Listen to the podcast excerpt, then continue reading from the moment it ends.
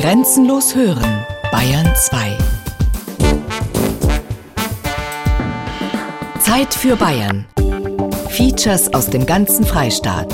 Sonn- und Feiertags kurz nach 12.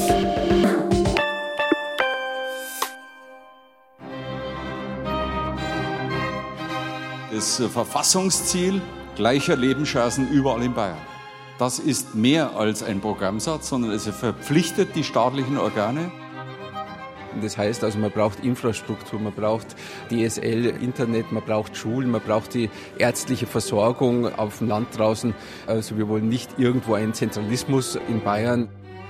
Ob man dann von München aus mit der Schere so, der Durchschnitt ist toll, ob das dann was bringt, das ist für mich fraglich.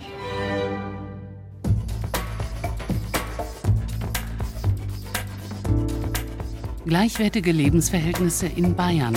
Leeres Versprechen mit Verfassungsrang. Ein Feature von Lorenz Storch.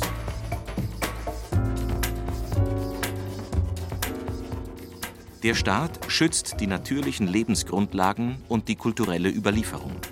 Er fördert und sichert gleichwertige Lebensverhältnisse und Arbeitsbedingungen in ganz Bayern, in Stadt und Land. So steht es seit neuestem in der Bayerischen Verfassung. Artikel 3 Absatz 2. Die Formulierung mit den gleichwertigen Lebensverhältnissen hat der Bayerische Landtag mit überwältigender Mehrheit beschlossen. 89,6 Prozent der bayerischen Wähler haben bei den Landtagswahlen ihre Zustimmung gegeben. Aber allein davon, dass so ein Satz in der Verfassung steht, ändert sich noch nichts. Wie ist es bestellt um die Chancengleichheit zwischen Metropolen und Randregionen im Freistaat? Was kann die Politik dafür tun? Eine Bestandsaufnahme.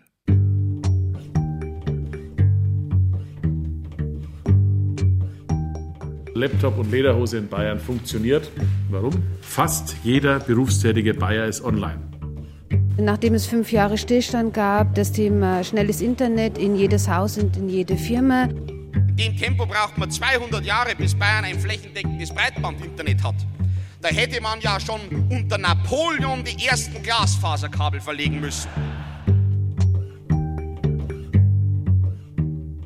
Höchstgeschwindigkeit im Internet in der Landeshauptstadt München 100 Megabit pro Sekunde. Höchstgeschwindigkeit in Marktleuten 2 Megabit. Marktleuten im Fichtelgebirge. Die Werbeagentur von Erik Hammermüller liegt in einem Wohngebiet. Die Grafikerinnen arbeiten konzentriert an ihren Großbildschirmen. Sie designen Broschüren, Internetseiten, Anzeigen. Alles natürlich am Computer. Die Kommunikation mit der Außenwelt ist allerdings manchmal ein wenig mühsam, erzählt Erik Hammermüller, wegen der langsamen Internetverbindung. Jetzt gerade machen wir fürs nördliche Fichtelgebirge eine Imagebroschüre. Die hat 28 Seiten. Die hat so als Druckdatei ungefähr 100 MB. Die braucht, ich schätze mal, bestimmt anderthalb bis zwei Stunden, bis die in der Druckerei ist. Vom Upload her. Das ist lästig, aber noch im Bereich des Machbaren. Wenn es eilig ist, fährt der Werbefachmann dann schon mal mit dem Auto zur, Gott sei Dank, nicht allzu weit entfernten Druckerei. Schwieriger wird es da schon, wenn Fotografen ihre Bilder reinschicken wollen. Also da haben wir jetzt eine Upload-Leistung von 125 KB. Das heißt, ein Bild braucht da locker fünf Minuten, zehn Minuten, wenn man ein Fotoshooting hat. Da kriegen wir schneller mal bis 100 Bilder. Das kann man nicht mehr über die Leitung schicken. Geht nicht. Das heißt, ich fahre dann zum Fotografen hin mit dem Rechner. Das heißt, wir verlieren eigentlich viel Zeit. Immer hin und her fahren, so wie früher, das geht zwar noch, weil die Werbeagentur Hammermüller vor allem mit Geschäftspartnern aus der Region zusammenarbeitet. Aber der Zeitverlust ist ein handfester Wettbewerbsnachteil. Und moderne Methoden der Zusammenarbeit übers Netz funktionieren auch nur mit einer schnellen Datenleitung. Wir arbeiten auch mit freiberuflichen Mitarbeitern, die auf unser Netzwerk zugreifen. Das ist fast nicht möglich, weil die nicht online arbeiten können. Erik Hammermüller und seine Leute behelfen sich irgendwie. Bisher. Aber wie lange geht das noch gut?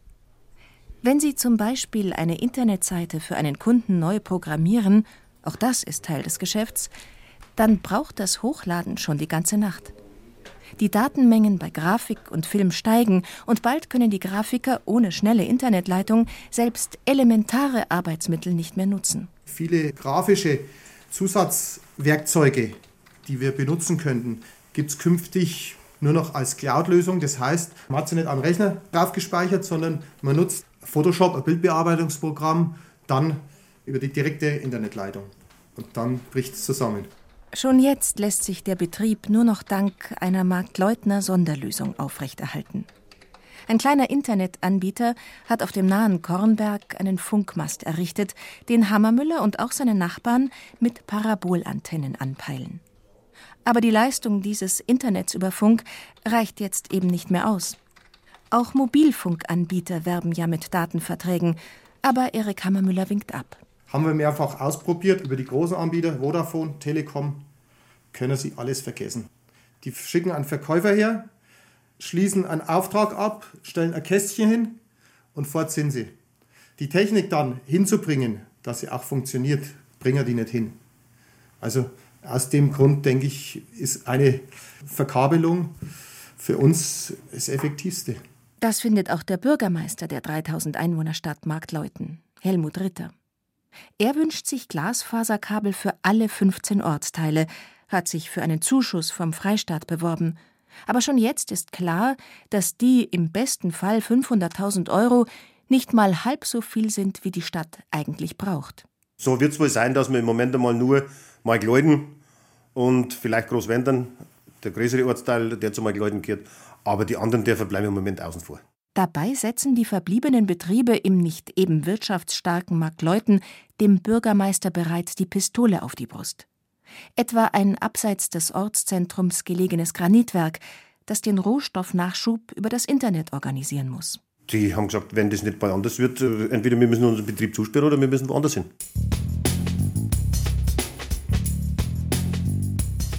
Im Landratsamt Wunsiedel verantwortlich für den Breitbandausbau zeichnet Oliver Weigel. Er ist im Hauptberuf Wirtschaftsförderer und heillos überfordert damit, das vom Freistaat Bayern aufgelegte Glasfaserförderprogramm für seinen Landkreis abzuwickeln. Man hat also dieses Förderprogramm mit sage und schreibe 19 Verfahrensschritten ausgestattet. Und bis es dann mit den Maßnahmen losgeht, vergeht also ein Zeithorizont von ein, eineinhalb Jahren. Und das kann nicht im Sinne des Erfinders sein. Es ist einfach ein äh, bürokratisches Monster, das man hier abzuarbeiten hat. Der Landkreis Wunsiedel hat, wie praktisch alle anderen Kommunen auch, eine private Beratungsfirma eingeschaltet, um der wuchernden Förderbürokratie des Freistaats Herr zu werden. Dafür werden wieder Zehntausende Euro fällig, die dann für den eigentlichen Ausbau fehlen. Überhaupt ist das bayerische Internetförderprogramm gleich mehrere Nummern zu klein, findet Wirtschaftsförderer Weigel, wenn man das Ziel gleichwertige Bedingungen im Freistaat anlegt. Wir brauchen da einfach noch viel mehr Geld und viel mehr Zeit. Wir bräuchten bayernweit einen Plan, der auf 10 Jahre oder 15 Jahre ausgelegt ist, mit einem Finanzvolumen, der sicherlich zwischen 6 und 10 Milliarden Euro liegen wird. Aber nur damit können wir flächendeckend was wirklich bewegen. So viele Milliarden. Ist das nicht maßlos? Andererseits, das wäre in etwa der Betrag, den das Landesbankdesaster die bayerischen Steuerzahler gekostet hat. Und es ginge ja um ein Investitionsprogramm für viele Jahre.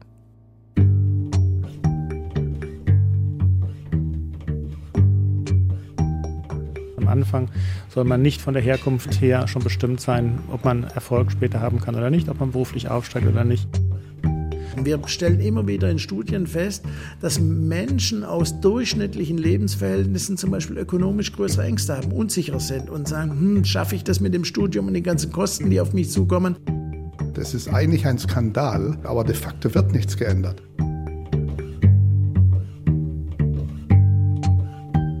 Übertrittsquote von Viertklässlern ans Gymnasium im Landkreis München 63,5 Prozent. Übertrittsquote ans Gymnasium im Landkreis Rottal-Inn 27,4 Prozent. Das Gymnasium von Pfarrkirchen ist ein wuchtiger Betonbau an einer Ausfallstraße der Stadt. Eins von zwei Gymnasien in diesem Landkreis Rottal-Inn. Hier ist es wie in vielen ländlichen Regionen von Niederbayern, der Oberpfalz und Schwaben. Nur vergleichsweise wenige finden den Weg ans Gymnasium. Peter Brendel, der Schulleiter hier, hat sich schon oft gefragt, warum das so ist. Ich bin mir sicher, dass die Kinder in den ländlichen Regionen auf keinen Fall dümmer sind als in den Ballungsgebieten. Und deshalb glaube ich, dass es im Sinne der Bildungsgerechtigkeit schon so sein sollte, dass ein Schüler auf die Schulart geht, für die er, der Schüler, am besten geeignet ist. Und das ist für die Schüler, wo die Grundschule feststellt, hier haben wir eine Eignung fürs Gymnasium, natürlich dann auch unsere Schule. In den Großstädten sind viele Eltern inzwischen selbst akademisch gebildet. Auf jeden Fall aber wollen sie für die Kinder ein Abitur.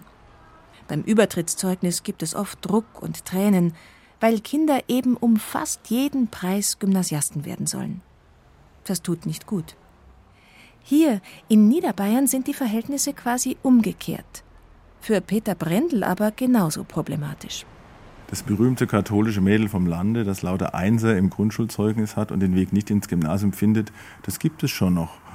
Und wenn man dann im Beratungsgespräch Eltern und Kindern gegenüber sitzt, und sie sagen, ach, braucht's doch nicht und gehen wir auf Nummer sicher und wählen eine andere Schulart, dann tut einem das weh als Gymnasiallehrer, wenn man sagt, du vertust hier eine Bildungschance. Unterwegs auf der Straße in Pfarrkirchen.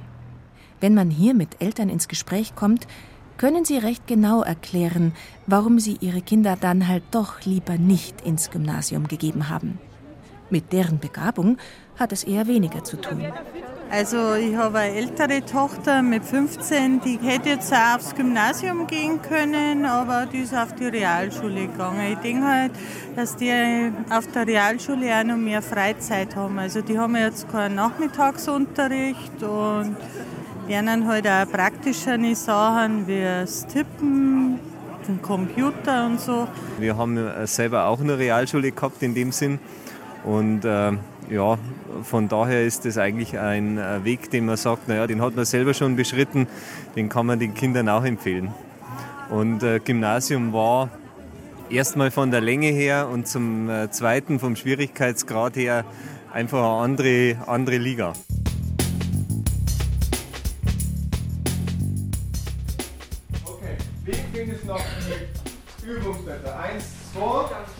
20 Kilometer nördlich. Realschule Arnsdorf. In dieser Marktgemeinde gibt es sogar für die Verhältnisse des Landkreises Rottal-Inn besonders wenig Gymnasiasten. Und dafür viele Realschüler, die alle so ihre Gründe haben, warum sie lieber nicht ins Gymnasium der Nachbarstadt wollten. Im Gymnasium, da war das irgendwie alles so unsympathisch und ja, das war irgendwie alles zu groß und eine Realschule ist schön hell und es war mir einfach allgemein sympathischer. Meine Brüder, einer war auf dem Gymnasium und der hat sich total schwer da, aber hat dann doch gewechselt auf die Realschule und hat dann einen super Abschluss hingelegt. Realschule, alle haben eigentlich auch damals ziemlich meine Freunde alle in die Realschule gegangen und fast keine ins Gymnasium. Und es ist einfach eine Ortsnähe bei mir.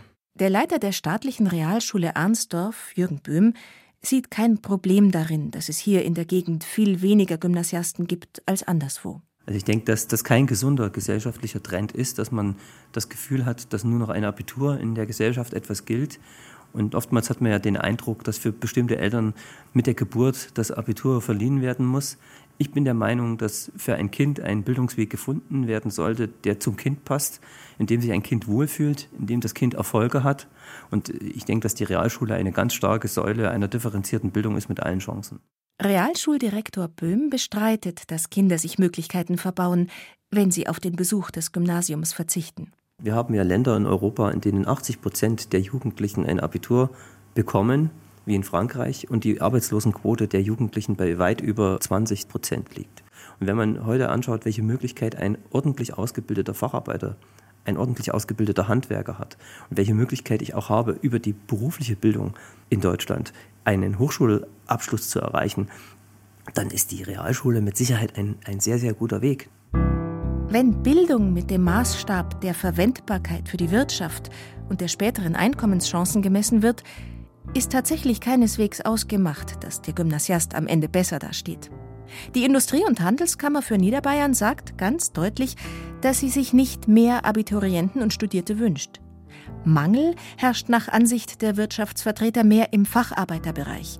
Es fehle künftig vor allem an jungen Menschen, die eine Berufsausbildung machen.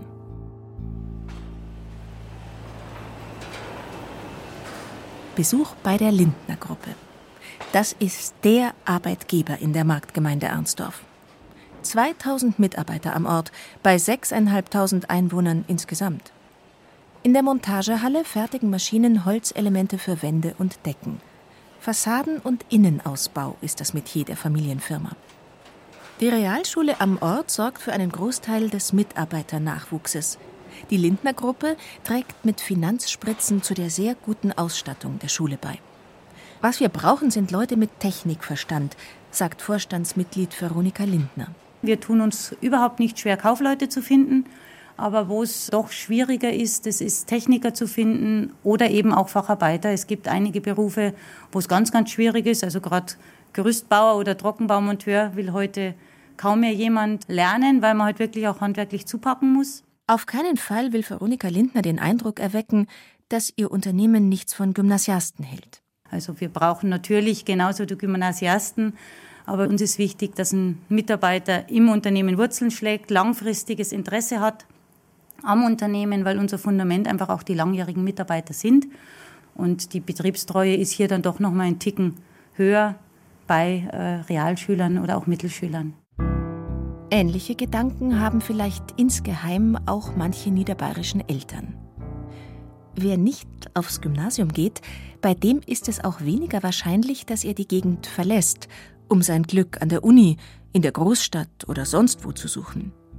Die Region verliert auf diese Weise sicher weniger ihrer jungen Menschen. Und wer will entscheiden, was einen am Ende glücklicher macht? Bodenständig und verwurzelt bleiben oder mehr Sprachen lernen und in die Welt hinausziehen. Gleichwertige Lebensverhältnisse bei der Bildung in Bayern, ob es die gibt, geben kann und ob es sie überhaupt braucht, da fällt ein Urteil schwer.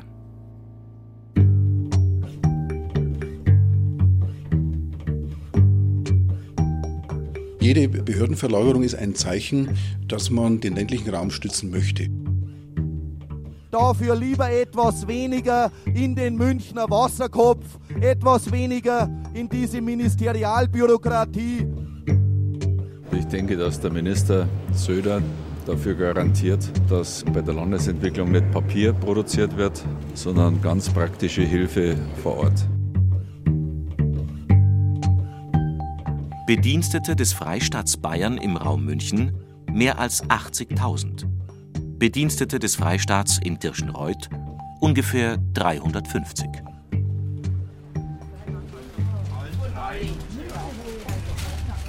Markttag auf dem Stadtplatz von Tirschenreuth. Das Zentrum der Kleinstadt in der Oberpfalz ist ganz und gar nicht verwaist. Im Gegenteil, es brummt bei uns, sagt Bürgermeister Franz Stahl. Die Stadt hat zuletzt von vielen Investitionen profitiert. Vergangenes Jahr lief hier die Landesgartenschau. Etat 14,5 Millionen, davon ein Großteil Zuschüsse. Und der Freistaat hat das Oberpfälzer Amt für ländliche Entwicklung aus Regensburg mit 150 Beschäftigten hierher nach Tirschenreuth verlagert. Wir sind nicht stehen geblieben, wir haben uns weiterentwickelt. Die Menschen merken etwas, dass also hier weitergeht. Und da ist natürlich auch Hoffnung in einer Stadt. Hier in der nördlichen Oberpfalz sind Bevölkerungsverlust und demografischer Wandel ein großes Thema. Auch Tirschenreuth ist überaltert. Es gibt deutlich mehr Todesfälle als Geburten. Aber die Abwanderung hat schon vor ein paar Jahren aufgehört. Und jetzt bringt das Amt für ländliche Entwicklung weitere 150 Arbeitsplätze in die Stadt. Also es ist überlegt von unserer KEWOG, eine kommunale Wohnungsbau- und Entwicklungsgesellschaft, hier Wohneigentum neu zu bauen. Es ist eigentlich im Gegensatz zu anderen Städten in der Region eigentlich eine andere Entwicklung. Es wird Rückbau äh, diskutiert und solche Dinge. Bei uns wird Aufbau diskutiert, also Aufbau Tirschenreuth. Und wenn Wohnungen gesucht werden, ist es natürlich für eine Kommune erstaunlich positiv. Also wir sprechen hier fast von einem kleinen Luxusproblem, was also für einen Bürgermeister sehr erfreulich ist. Das vor kurzem eingeweihte Amt für ländliche Entwicklung ist ein auffälliges Gebäude mit einer roten Holzfassade. Gebaut auf das Gelände des früheren Tirschenreuther Bahnhofs, der zur Brache geworden war. Nebenan arbeitet noch ein Bagger. Hier baut der Freistaat eine neue Polizeiinspektion. Wir sind sehr freundlich aufgenommen worden in der Stadt, sagt der Chef des Amts für ländliche Entwicklung, Thomas Gollwitzer. Er stammt selbst aus dem Raum Regensburg und hat sich entschieden, für den Rest seines Berufslebens nicht mehr nach Tirschenreuth zu ziehen, sondern täglich eine Stunde einfach mit dem Auto quer durch die Oberpfalz zu pendeln. Wir als Amt haben den Umzug bewältigt, sagt Gollwitzer. Jetzt kehrt langsam Alltag ein. Von unserer Arbeit her hat sich letztendlich nichts verändert. Vom persönlichen Schicksal des einen oder anderen Mitarbeiters ist es eine teilweise dramatische Veränderung. Das hat auch dazu geführt, dass uns viele Mitarbeiter verlassen haben. Das ist auch die wirklich dramatische Konsequenz dieser Verlagerung, dass uns unheimlich viel an Kompetenz, an Erfahrung, an praktischem Know-how verloren gegangen ist. Nicht jeder freie Ingenieurarbeitsplatz hat sich hier in Tirschenreuth sofort nachbesetzen lassen. Das Amt will jedoch bei Schülern in der Region für das Studium zum Vermessungsingenieur werben um den eigenen Nachwuchs zu sichern. Bei den Lehrlingen klappt das schon. Der Amtschef ist stolz auf eine Rekordzahl von 18 jungen Frauen und Männern, die in diesem Jahr ihre Ausbildung beginnen. Und die Techniker für ländliche Entwicklung lernen, die sind alle letztlich aus dem Großraum Tirschenreuth oder aus dem Landkreis. Und die Prognose ist sehr gut, also das wären Spitzenmitarbeiter. Da bin ich überzeugt. Das Amt ist also kein Raumschiff, das in Tirschenreuth gelandet ist und nur von Fremden bedient wird, sondern die Region hat schon jetzt sehr konkret etwas davon. So wie auch Sabine Benker aus dem nahen Tierstein. Sie ist Landschaftsarchitektin. Ich war in Elternzeit das letzte Jahr und bin zum 1.6. quasi neu eingestellt worden, pünktlich mit der Verlagerung. Hatte natürlich auch das Glück, dass genau in meinem Studiengang eine Stelle ausgeschrieben war, weil meine Kollegin in Teilzeit gegangen ist mit der Verlagerung. Dadurch hatte ich die Chance, dass ich neu anfangen kann. Wenige Monate nach dem Umzug des Amts ist etwa ein Drittel der Beschäftigten neu, wie Sabine Benker. Personalratsvorsitzender Horst Wiesinger hat aber die anderen im Blick. Logischerweise sind die nicht so begeistert. Also die Stimmung ist gemischt, sage ich jetzt einmal. Die älteren Kollegen, da zähle ich jetzt mir auch dazu, ich bin 55, ähm, wir sehen auch nicht den ganz großen Sinn in dieser Verlagerung. Es erschwert uns eigentlich bloß die Arbeit und die persönlichen Lebensumstände hat es auch nicht unbedingt verbessert.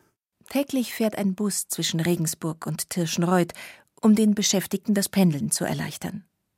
Aber er ist schon jetzt eher schwach besetzt, was zum einen daran liegt, dass viele es bequemer finden, mit dem eigenen Auto zu fahren.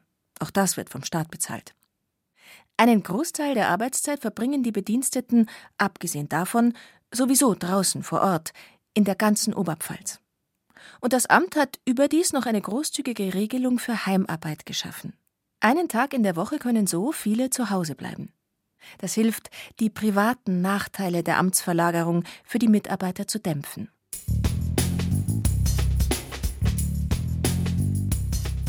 Fünfzig Kilometer nördlich Während die Ämterverlagerung nach Tirschenreuth noch ganz frisch ist, hat Hof bereits mehr als sieben Jahre Erfahrung. 2006 kam unter Ministerpräsident Stoiber ein Großteil des Landesamts für Umwelt aus München in die oberfränkische Stadt. Das Amt hat die Umsetzung nach eigenen Angaben inzwischen verdaut. Nur noch die wenigsten Mitarbeiter pendeln. Geologen für das Amt zu gewinnen, ist kein Problem. Mitarbeiter aus ganz Deutschland ziehen auch durchaus nach Hof und Umgebung so das Amt. Und für die Region hat der Umzug des Landesamts für Umwelt tatsächlich viel gebracht, sagt der Hofer Wirtschaftsförderer Klaus Jochen Weidner. Wir sind Wasserkompetenzzentrum für ganz Bayern. Das wären wir sicherlich ohne das LFU nicht geworden. Wir haben hier einen ganz starken Arbeitskreis, der sich eben auf diese Umweltthemen Wasser fokussiert. Es gibt hier einen ausgebauten Lehrstuhl an der Hochschule. Das sind alles Entwicklungen, die ohne die Umsiedlung des LFU unvorstellbar gewesen wären. In Hof gab es bereits vorher eine Reihe von Unternehmen, die Produkte aus dem Bereich Wasser produzieren. Sie haben profitiert, sagt Oberbürgermeister Harald Fichtner so wie die ganze Stadt. Es war eine uneingeschränkt positive Entwicklung. Gerade im Bereich der Umwelt, in so einem operativen Bereich, wo auch Unternehmen tätig sind, äh, gibt es wirklich sehr, sehr gute Synergieeffekte von der Behörde hin zu den privaten Unternehmen. Aber die Forderung nach weiteren Behördenverlagerungen nach Nordbayern, die bleibt natürlich bestehen. Die meisten Beamten arbeiten schließlich immer noch in München. Vor allem Umsiedlungen aus dem Bereich der Finanzverwaltung könnten sich fränkische Politiker für die kommenden Jahre sehr gut vorstellen. Schließlich ist ja auch Heimat- und Finanzminister Markus Söder ein Franke.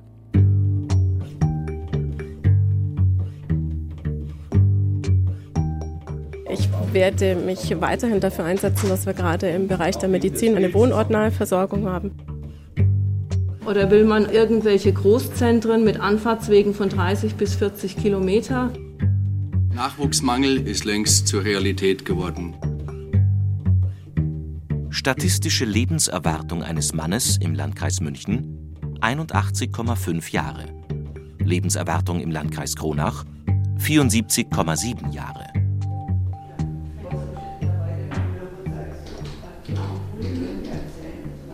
Wallenfels im Landkreis Kronach. Besuch in der Landarztpraxis von Ulrich Voigt. Der erfahrene Allgemeinmediziner betreut seit Jahrzehnten Patienten hier im Frankenwald. Und wenn er an seine alltäglichen Erlebnisse denkt, kann er kaum glauben, dass die Lebenserwartung so niedrig sein soll. Die, die da sind, die älteren äh, Patienten, die wir versorgen, also die werden so alt, dass ich eher mir Gedanken darüber mache, ob die Medizin hier nicht zu viel des Guten tut. Wenn ich in die Altenheime gehe und sehe, wie hoch dort die äh, Belegung mit Demenzerkrankungen sind, dann äh, wird mir schon manchmal mulmig, wie gut die Medizin eigentlich geworden ist. Mehr als fünf Jahre Unterschied bei der Lebenserwartung innerhalb Bayerns, das ist Fakt. Es muss aber keineswegs an der unterschiedlichen Qualität der medizinischen Versorgung liegen. Die Wissenschaft sieht einen Einfluss sozialer Kriterien. Länger lebt zum Beispiel, wer höher gebildet ist und eine stabile Familie und Partnerschaft hat. Also wenn Sie den Starnberger See mit uns vergleichen, dann haben Sie natürlich dort wahrscheinlich ein anderes Klientel. Ob das aber sinnvoll ist, das zu vergleichen, ich weiß es nicht. Es gibt, das ist wahrscheinlich schon so, Schichtungen, also äh, soziale Schichtungen und Gesundheit.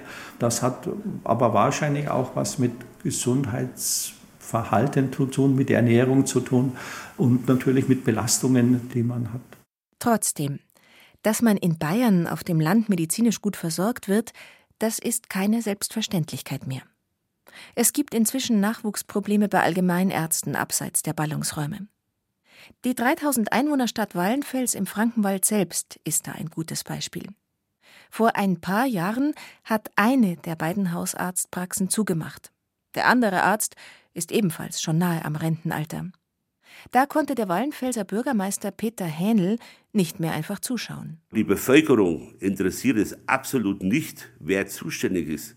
Die Bevölkerung kommt ins Rathaus zum Bürgermeister und sagt, und sagt, Bürgermeister, pass mal auf, wir haben ein Problem, wir brauchen einen Arzt. Und das ist der Punkt. Der Bürgermeister hat gehandelt. Er hat auf Kosten der Stadt Praxisräume herrichten lassen, die kommunale Landarztpraxis.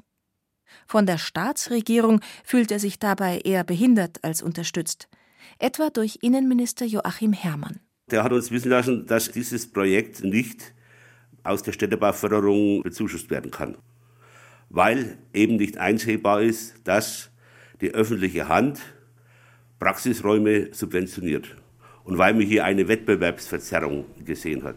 Dabei zahlt Landarzt Ulrich Voigt ja eine ortsübliche Miete für die Praxisräume. Er hat seinen Sitz eigentlich im benachbarten Schwarzenbach am Wald, aber durch die guten Rahmenbedingungen lohnt es sich gerade so eben hier in Wallenfels eine Filialpraxis zu betreiben. Die Patientinnen im Wartezimmer sind zufrieden. Eigentlich sind wir froh, dass wir jetzt endlich so eine Lösung gefunden haben, weil es war schlimm, wenn man immer 20 Minuten nach Kronach fahren muss. Für mich ist es optimal. Ich habe nämlich eine Augenkrankheit und hätte ein Problem, irgendwo weiter noch wegzufahren. Ja, ich bin auch froh, dass es hier in Wallenfels endlich wieder einen Arzt gibt. Hausarzt Ulrich Voigt hinterfragt die Ideologie der Ärzteverbände, die gegen eine größere Rolle der Kommunen bei der medizinischen Versorgung sind, weil sie im niedergelassenen Arzt immer noch einen möglichst freien Unternehmer, einen Freiberufler sehen wollen. Der Arzt in Deutschland ist ja nicht selbstständig. Wir sprechen ja, wenn wir von Allgemeinmedizin sprechen, eigentlich von einem Kassenarzt.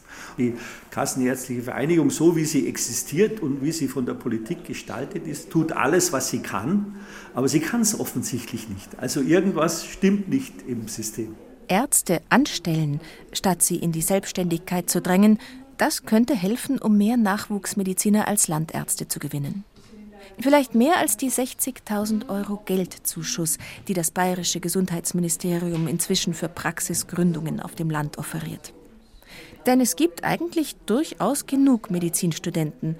Nur haben gerade die Frauen unter ihnen oft wenig Neigung, sich das betriebswirtschaftliche Risiko einer Selbstständigkeit aufzubürden, noch dazu verbunden mit überlangen, kaum geregelten Arbeitszeiten. Wir haben uns das jetzt vorgenommen, dass wir eben genau diese familiengerechten Arbeitsplätze für alle schaffen, für Frauen, für Männer, die zufriedene Arztfamilie mal oben hingestellt und auch eben die Versorgung der Patienten. Und wie kriegen wir das jetzt zusammen? Wir stellen fest, wenn wir Ärztinnen, Ärzte anstellen wollen, dann brauchen wir eine bestimmte Größe.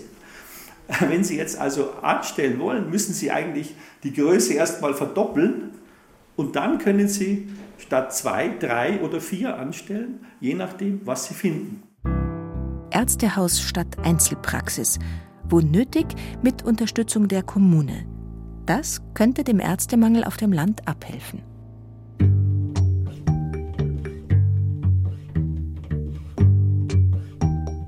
Das Ziel ist, dass wir mit Bayerns Landesuniversitäten und den Hochschulen für angewandte Wissenschaften weiter auf der Leiter im Vergleich zur nationalen und internationalen Spitze vorankommen wollen. Ja, dann steht wenigstens drauf Technische Hochschule. Also ich finde es gut. Ja. Es ist eine riesige Aufwertung der Hochschule. Es ist eine riesige Aufwertung der Stadt Deckendorf und der ganzen Region.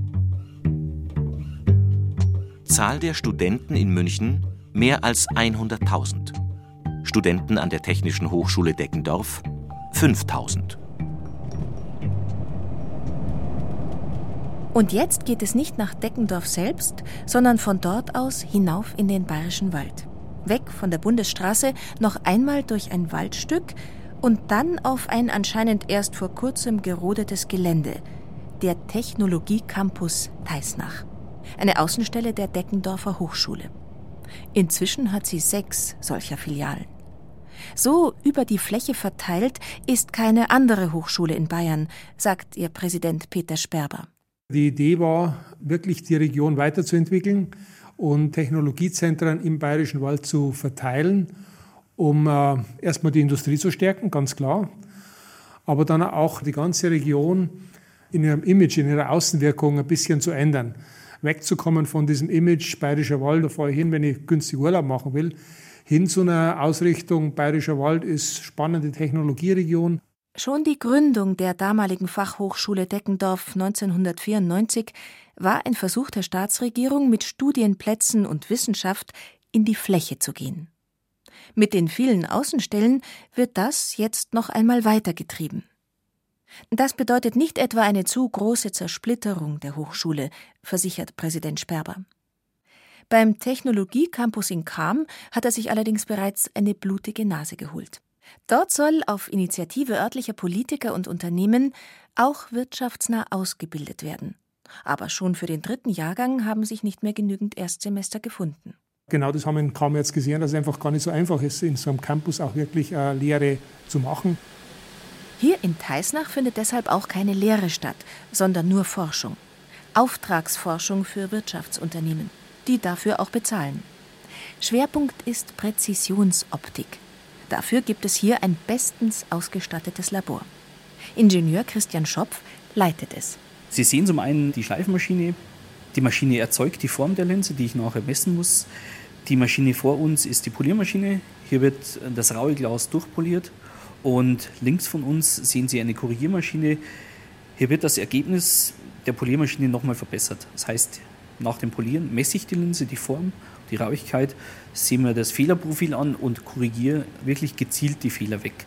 Der Freistaat hat für das Labor fünf Jahre lang eine Anschubfinanzierung bezahlt. Jetzt muss es sich durch Industrieaufträge selbst finanzieren. Eine Million Euro pro Jahr muss hereinkommen, was auch zu klappen scheint. Allerdings gibt es bisher nicht die enge Symbiose mit Firmen in der direkten Nachbarschaft, die man sich vielleicht erhofft hatte. Hochschulpräsident Sperber. Wir haben einige sehr wenige Kunden nebenan, das sind aber relativ kleine Kunden, Um die Million zu erreichen, müssen sie sich etablieren als das führende Zentrum, mindestens in Deutschland in ihrem kleinen Bereich. Das heißt, unsere Kunden sind aus ganz Deutschland. Die Gewerbeflächen auf dem Teisnacher Technologiecampus haben sich trotzdem schnell gefüllt. Die Zellner Gruppe ist eines der Unternehmen, die hierher gezogen sind. Allerdings nicht von außerhalb des Bayerischen Walds, sondern aus einer Nachbarstadt, Viechtach. Die Firma stellt Glasfaserkabel her. Das hat mit Präzisionsoptik, wie sie das Außenlabor der Hochschule Deckendorf hier anbietet, nur wenig zu tun. Dort forschen lässt Geschäftsführer Joachim Zellner also kaum. Trotzdem sagt er, wir schätzen die Nachbarschaft der Wissenschaftler. Haben von der Hochschule Deckendorf mittlerweile auch schon zwei Absolventen übernommen, die fest für uns arbeiten. Ein weiterer, denke ich, ist es geplant. Wir sind laufend auf der Suche nach Praktikanten, Masterstudenten. Da gibt es immer schöne Projekte, die man machen kann. Und das ist einfach ein toller Standort hier. Auch die Adresse ist nicht schlecht. Technologiecampus, das klingt schon schön. Also, direkter Wissenstransfer zwischen Hochschule und Unternehmen. Kaum. Personaltransfer schon eher. Und ein aufpoliertes Image. Für die Bürgermeisterin von Teisnach, Rita Röhrl, reicht das in jedem Fall, um von einem Erfolg zu sprechen. Ihre Stadt musste viel Geld vorstrecken, denn der Kommune gehören auf dem Technologiecampus sämtliche Gebäude. 17 Millionen Euro hat das gekostet. Nach vier Jahren ist das über die Gewerbesteuer längst noch nicht drin so einen kurzen Atem zu sagen, innerhalb von einem Jahr muss sich diese Investition mit Gewerbesteuer überrechnen, darf man nicht haben. Wir haben auf jeden Fall die positive Erfahrung gemacht, es haben sich Firmen angesiedelt, die Arbeitsplatzzahl ist gestiegen, es fließt auch bereits Gewerbesteuer. Also es ist auf jeden Fall ein Magnet für Firmen. Aber was, wenn der Magnet nur Unternehmen innerhalb des Bayerischen Walds umverteilt? Nach Teisnach, ohnehin schon die reichste Stadt im Umkreis, weil hier bereits wichtige Industrieunternehmen ansässig sind. Ein Nullsummenspiel mit Einsatz öffentlicher Gelder? Im Moment sind es tatsächlich Firmen, die in der Umgebung schon ihren Sitz hatten und sich aus den unterschiedlichsten Gründen ohnehin um einen neuen Standort bemüht haben. Allerdings ist es auch wieder von Vorteil, dass Teist noch hier zur Verfügung gestanden ist, denn für die Firmen wäre es keine Frage, sich genauso gut in München oder in Freising oder sonst wo anzusiedeln. Und lieber geht die Firma aus Fichtach jetzt beispielsweise oder aus Zwiesel nach Teisnach, bevor sie aus diesen Orten nach München geht. Wirtschaftsförderung über Forschungszweigstellen in der Fläche. Das kann funktionieren. Es ist aber ein mühsames Geschäft.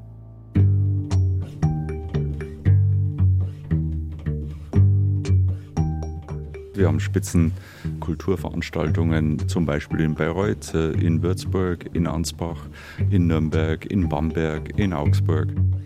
Wenn ich heute Kultur erleben will, Theater, Opern oder, oder Sportgroßveranstaltungen, dann schaut es bei uns eher mager aus. Und also von der Gleichwertigkeit der Lebensverhältnisse kann man da nicht ausgehen. Baukosten für Ägyptisches Museum und Filmhochschule in München 100 Millionen Euro. Baukosten für das Erika Fuchs Haus in Schwarzenbach an der Saale 4 Millionen Euro. Die Hauptstraße in Schwarzenbach an der Saale, Landkreis Hof. Hier werkeln Bauarbeiter an einem äußerlich eher unscheinbaren Haus.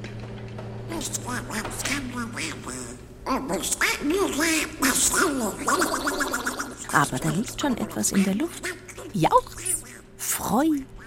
Hier entsteht eine Art Tempel für Comic-Liebhaber. Wir bauen zu Ehren der langjährigen Übersetzerin der Mickey Mouse Comics, Frau Dr. Erika Fuchs, hier ein Museum für Comic- und Sprachkunst.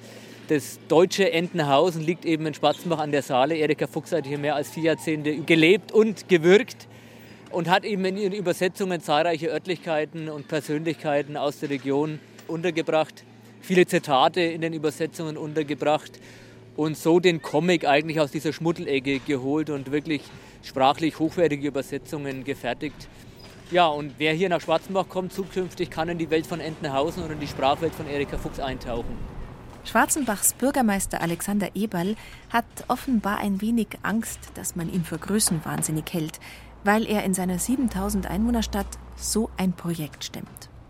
Immerhin 90 Prozent der Investitionssumme kamen aus verschiedenen Fördertöpfen. Sonst hätte sich das Schwarzenbach niemals leisten können. Das Projekt ging durch alle wichtigen Feuilletons wird unter den Donald Duck-Anhängern gefeiert. Es ist keines dieser noch ein Museum Einrichtungen, sondern es ist tatsächlich was Außergewöhnliches. Wir haben hier die Chance, wirklich auch eine Zielgruppe im ganzen deutschsprachigen Raum zu erreichen. Die Donaldisten sind überall vertreten als Multiplikatoren. Und wir haben einfach gemerkt, dass wir allein mit den eigenen Einwohnern die Belebung der Innenstadt nicht erreichen werden. Also es wird auch nicht möglich sein, Geschäfte hier groß anzusiedeln, äh, wenn wir nicht Besucher von auswärts bekommen. Schwarzenbach hat mit Bevölkerungsrückgang zu kämpfen. Es gibt im Ort unter anderem eine große stillgelegte Porzellanfabrik.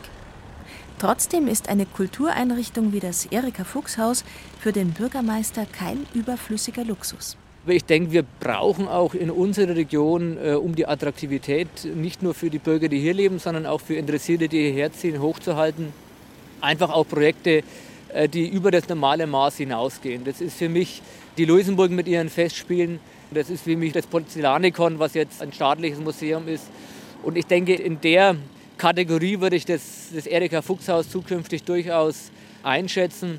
Und da ist es natürlich auch ein Signal für die Menschen, ja, wenn man eben merkt, es werden nicht nur große Projekte in den Metropolen gefördert, sondern auch so ein Projekt im ländlichen Raum bekommt die Chance. Der Freistaat engagiert sich inzwischen kulturell stärker in der Fläche als früher. Zum Beispiel beim erwähnten Porzellanikon, einem Zusammenschluss aus Porzellanmuseen in Selb und Hohenberg an der Eger. Es ist seit Jahresbeginn Landesmuseum, genauso wie das Glasmuseum in Frauenau im Bayerischen Wald. So etwas hat es viele Jahrzehnte außerhalb von München überhaupt nicht gegeben. Nun soll, so das erklärte Ziel, jeder Regierungsbezirk zumindest ein Landesmuseum bekommen. Das sind Zeichen, die in den Regionen durchaus ankommen, auch wenn der Finanzaufwand mit dem für die Landeshauptstadt noch bei weitem nicht zu vergleichen ist.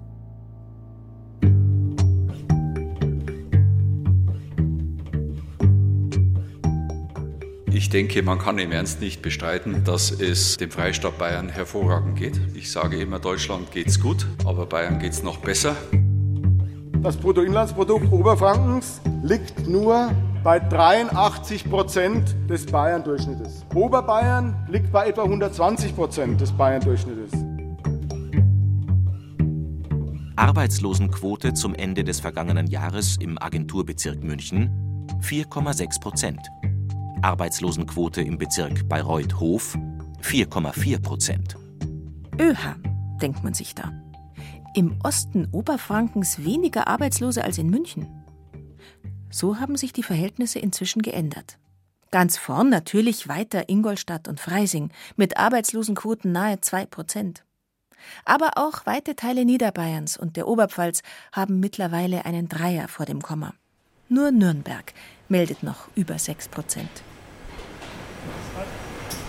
Besuch beim Automobilzulieferer Rausch und Pausch in Selb im Fichtelgebirge. Wir stellen grundsätzlich Magnetventile her für die Automobilindustrie. In dieser Halle haben wir Magnetventile für Cabrio-Dachverstellungen und Luftfederventile. Hier kann man den Aufschwung Oberfranken besichtigen. Schon von außen war aufgefallen, kleiner Altbau und daneben gleich mehrere große Neubauten. Wir haben seit 2004 in immer kürzeren Abständen Fabrikhalle an Fabrikhalle gesetzt, erzählt Betriebsleiter Reinhard Schlechte. Rausch und Pausch kommt kaum nach mit der Ausweitung der Produktion. Die Maschinen laufen deshalb gezwungenermaßen auch am Wochenende. Wir hatten also vor noch einem Jahr wieder leicht in einem Normalrhythmus Montag bis Freitag arbeiten zu können. Die Stückzahlen sind so hoch gestiegen, dass wir gerade mit der Anlage den Markt befriedigen können jetzt wieder in Samstag-Sonntag-Arbeit sind und dies das dritte Jahr. Roman Pausch ist der geschäftsführende Gesellschafter beim Familienunternehmen Rapa. Weil seine Firma Automarken im Hochpreissegment beliefert, die vom Wachstum in Asien und den USA profitieren, spürt sie nichts von der europäischen Automobilkrise. Im Gegenteil. Wir sind in den letzten zehn Jahren massiv gewachsen. Wir sind heute mehr als dreimal so groß, äh, wie wir vor zehn Jahren waren. Wir sind jetzt zwei Jahre in Folge mit mehr als 50 Prozent gewachsen. Statt 170 wie vor zehn Jahren arbeiten inzwischen mehr als 500 Menschen hier. Draußen am Firmengelände wirbt ein großes Plakat um neue Mitarbeiter. Rapa muss in Personalgewinnung investieren. Man muss das positiv sehen. Für uns ist es natürlich schwieriger. Wir müssen uns mehr strecken, wir müssen uns anstrengen, um die richtigen, guten, hochausgebildeten Leute in ausreichender Zahl an Bord bekommen zu können. Für die Region ist das aber das typische Bild heute und das ist natürlich viel besser als in den äh, Tagen vor zehn Jahren, als wir mit Arbeitslosenzahlen von mehr als zehn Prozent hier zu kämpfen hatten. Der Ruf Ostoberfrankens ist noch immer geprägt von den alten Industrien. Porzellan, Textil, Leder, Stein, sagt Pausch. Und von ihrem Niedergang in den 90er Jahren. Aber dieses Bild ist heute total falsch. Die Firmen, die diesen Strukturwandel durchlebt haben, haben allesamt und sonders ihre Hausaufgaben gemacht und sind heute hervorragend am Markt positioniert, wie auch unser Unternehmen. Es gibt sehr viele sogenannte Hidden Champions, allein vier in Selb, in einer kleinen Stadt. Das ist wahrscheinlich mit die höchste Dichte an Hidden Champions, also versteckte Weltmarktführer. Rausch und Pausch hat am Standort Selb 30 Millionen Euro investiert und dafür großzügige Förderung bekommen. Europäische Union, Bund und Freistaat haben 26 Prozent der Summe übernommen. Das ist seit vielen Jahren so üblich gewesen, hier im früheren Grenzland. Und nicht nur hier. In ganz Europa gibt es solche Zuschüsse zur Verbesserung der regionalen Wirtschaftsstruktur. Roman Pausch. Die Investitionsförderungen, die es gibt, die jetzt aber auch am Auslaufen sind, die umgestellt werden, auf jeden Fall sehr stark schrumpfen werden, sind sehr hilfreich. Die sind aber nicht entscheidend, das muss man ganz klar sagen. Ich persönlich kann nicht an ein Geschäftsmodell glauben, das auf Subvention oder Zuschuss fußt. Wir hätten unsere Geschäftsentwicklung am Standort selbst mit und ohne Zuschüsse durchgezogen. Ohne Förderung wäre es dann eben ein bisschen kleiner ausgefallen. Seit Jahreswechsel bekommen Unternehmen 10 Prozentpunkte weniger Investitionsförderung. Zum Teil wird sie sogar noch mehr zusammengestrichen. Oliver Weigel von der Entwicklungsagentur Fichtelgebirge begrüßt das sogar. Aber erinnert gleichzeitig daran, dass in Tschechien und Sachsen die Fördersätze stets noch deutlich höher waren. Immerhin 288 Millionen Euro sind in den letzten zwölf Jahren dank der Zuschüsse in den kleinen Landkreis Wunsiedel geflossen. Ich bin auch kein Freund von Förderwettlauf, das sage ich ganz ehrlich. Allerdings, wenn ich jetzt ansehe, wie wir unsere Fördermittel bei unseren Betrieben eingesetzt haben, bin ich mir sicher, hätten wir das nicht getan, ständen wir heute nicht da, wo wir jetzt sind. Ich meine, Sie dürfen nicht vergessen, der Landkreis Wunsiedel kommt ja aus einer unglaublich schwierigen Situation mit Strukturwandel in den Porzellanindustrie, Textilindustrie.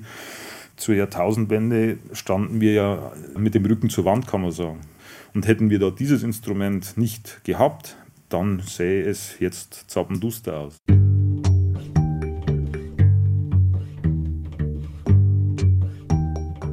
Nirgendwo hat die Jugend bessere Zukunftschancen als bei uns in Bayern, liebe Freunde. Man kann, glaube ich, diese Lebensverhältnisse nicht vergleichen, auch wenn man sich das oft vornimmt äh, in der Politik und das sogar in die Verfassung schreibt.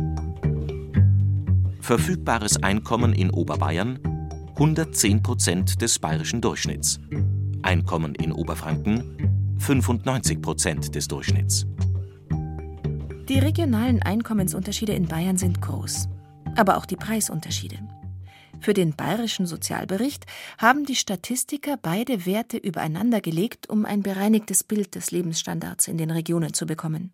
Und siehe da, die Realeinkommen der Oberfranken sind sogar höher als im Süden. Sie landen bei 102 Prozent des Durchschnitts, die Oberbayern nur bei 101. Zu Gast bei Familie Rösel in Selb mit ihren zwei Kindern Emmy, drei, und Miller, eins. Die beiden Eltern haben bis vor ein paar Jahren in München gewohnt. Gerald Rösel arbeitet als Wirtschaftsingenieur bei einer Maschinenbaufirma. Den Job hat er von München aus gefunden. Dass hier in Oberfranken weniger bezahlt wird als im Süden, kann er so nicht bestätigen. Hier gibt es auch Firmen, die sehr gut bezahlen und Firmen, die weniger gut bezahlen, aber das habe ich in der Stadt auch. Also das, denke ich, äh, spielt keine Rolle. Und wenn ich hier, äh, sage ich mal, 500 Euro im Monat weniger verdiene, dann ähm, gleicht sich das ja durch die günstigeren Mieten oder Wohnraum allgemein, auch wenn ich kaufe, ähm, wieder aus. Also am Ende habe ich ja hier trotzdem mehr. Nina Rösel ist Pharmareferentin. Sie ist ihrem Mann von München aus nach Selb nachgezogen. Dabei ist eigentlich sie es, die von hier stammt. Gerald ist ursprünglich aus Wolfen in Sachsen-Anhalt. Ich habe eigentlich immer gesagt, oh Gott, ich könnte nie wieder in Selb wohnen.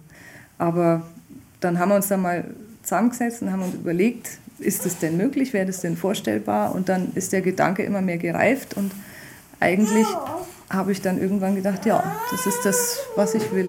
In Oberfranken bekommt man mehr für sein Geld, sagt auch sie.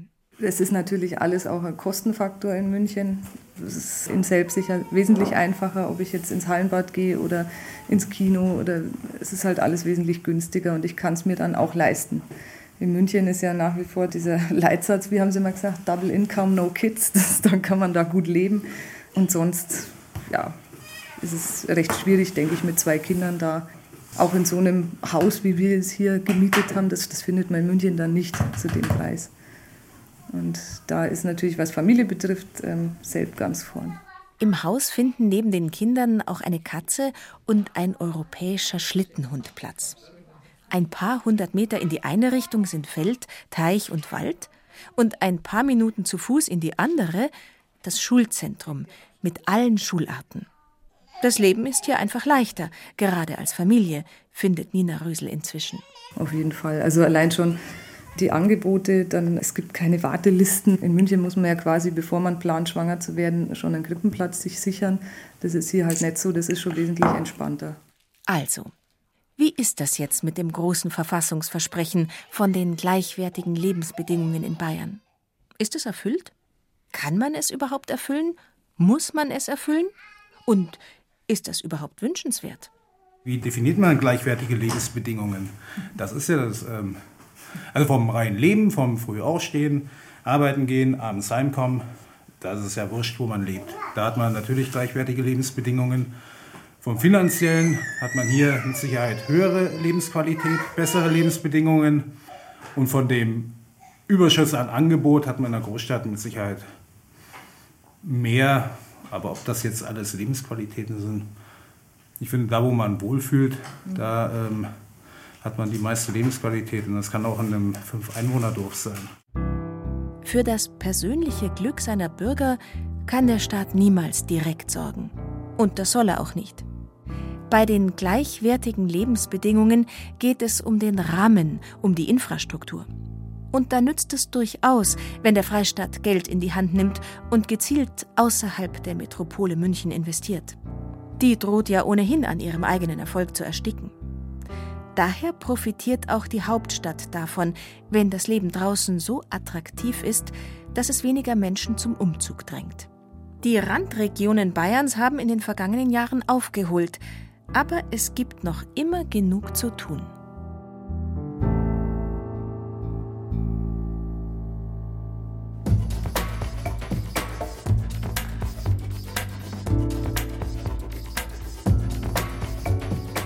Gleichwertige Lebensverhältnisse in Bayern.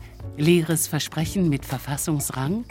Sie hörten ein Zeit für Bayern-Feature von Lorenz Storch. Sprecher Susanne Schröder und Johannes Hitzelberger. Ton und Technik Susanne Herzig. Redaktion Gerald Huber.